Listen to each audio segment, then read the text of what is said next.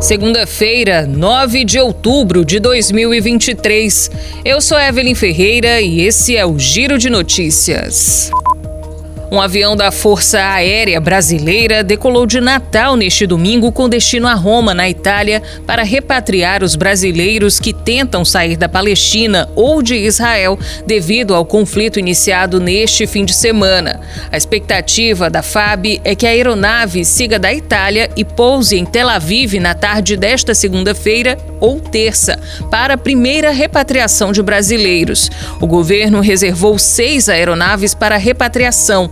São dois KC-30 com capacidade para 230 passageiros cada, além de dois KC-390 com capacidade para 80 passageiros cada, e duas aeronaves cedidas pela Presidência da República com capacidade de 40 passageiros cada. O comandante da FAB informou ainda que a primeira lista com os brasileiros que podem ser repatriados deve ficar pronta na manhã desta segunda-feira. Após renegociar quase 16 bilhões de reais na primeira fase e leiloar 126 bilhões de reais em descontos na segunda fase, o Desenrola, programa especial de renegociação de dívidas de consumidores, inicia a terceira etapa. Nesta segunda-feira será lançada a plataforma online para o refinanciamento de dívidas bancárias e de consumo de até 5 mil reais para devedores que ganham até dois salários mínimos.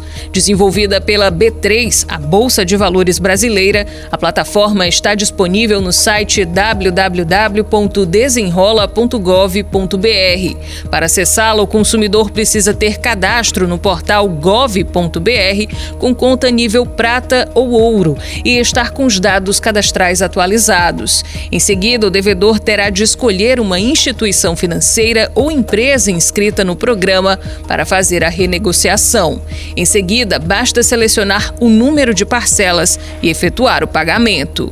Os consumidores precisam ficar atentos. A portaria do Ministério da Fazenda, que regulamentou o desenrola, dá 20 dias a partir da abertura do programa para que as pessoas peçam a renegociação de suas dívidas.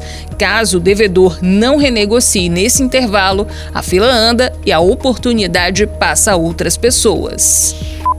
O plenário do Tribunal Superior Eleitoral começa a julgar a partir desta terça-feira ações sobre irregularidades que teriam sido cometidas pelo ex-presidente Jair Bolsonaro e o presidente Luiz Inácio Lula da Silva, ainda durante a campanha eleitoral do ano passado. Pelo rito de julgamento, primeiro deve ser lido o relatório pelo relator, ministro Benedito Gonçalves, que é também corregedor-geral eleitoral. Em seguida, terão a oportunidade oportunidade de falar por igual tempo acusação e defesa. O primeiro a votar é o relator, seguido pelos demais seis ministros do TSE.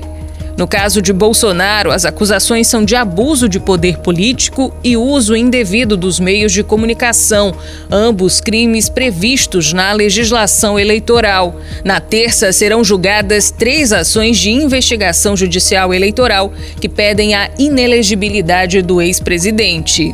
Na semana seguinte, a partir de 17 de outubro, é a vez de Lula ser julgado por suposto uso indevido dos meios de comunicação.